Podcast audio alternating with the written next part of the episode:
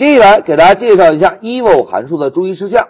哎，同学们，我们现在已经知道了，把一个字符串传递给 eval 函数，eval 呢就会把字符串的内容当做 Python 的代码去执行，对吧？哎，有些人刚接触到 eval 之后啊，感觉到，咦，这个函数还是很方便的，所以呢，在开发的时候啊，会滥用 eval 这个函数。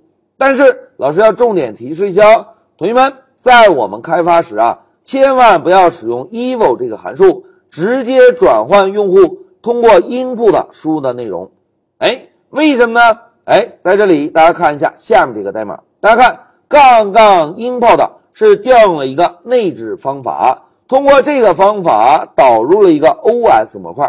哎，同学们，这句代码啊，跟我们之前习惯的使用 input 的关键字导入 OS 模块是完全一样的。那接下来再看点 system 是不是让 OS 这个模块？来调用了一下 system 方法，对吧？同学们，OS 这个模块中封装的 system 方法啊，可以接收一个字符串参数。我们在字符串中可以指定终端下能够执行的命令。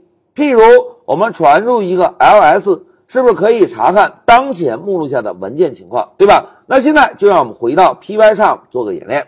同学们，这个是我们上一小节完成的计算器代码。那现在老师啊，就直接执行程序。哎，这一次我们不输入算术题了。现在老师啊，写一下杠杠 input。哎，我们要导入一个模块，对吧？现在跟上一个小括号，导入 OS 这个模块，然后呢，跟上一个点儿，再来一个 system 系统，在 system 中我们传入一个 ls 这个终端命令。现在老师回车，哎，大家看回车之后，控制台。把我们当前项目目录下所有的文件全部都列表显示了，对吧？哎，同学们是不是有一点感觉到危险的味道，对吧？那现在老师啊，再来重新执行一下程序。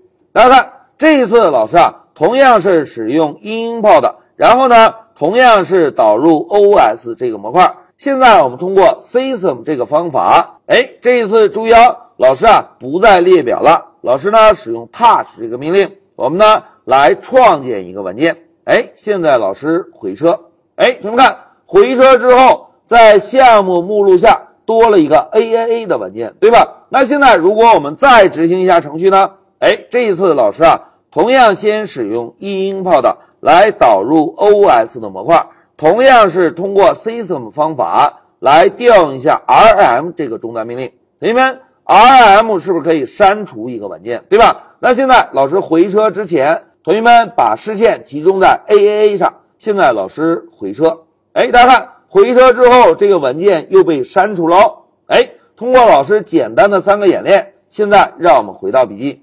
同学们现在能够体会到使用 eval 这个函数直接转换 input 的结果会带来什么后果吧？哎，也就是如果用户直接通过 O S 这个模块来调用一下 system 方法。是不是可以执行任何的终端命令？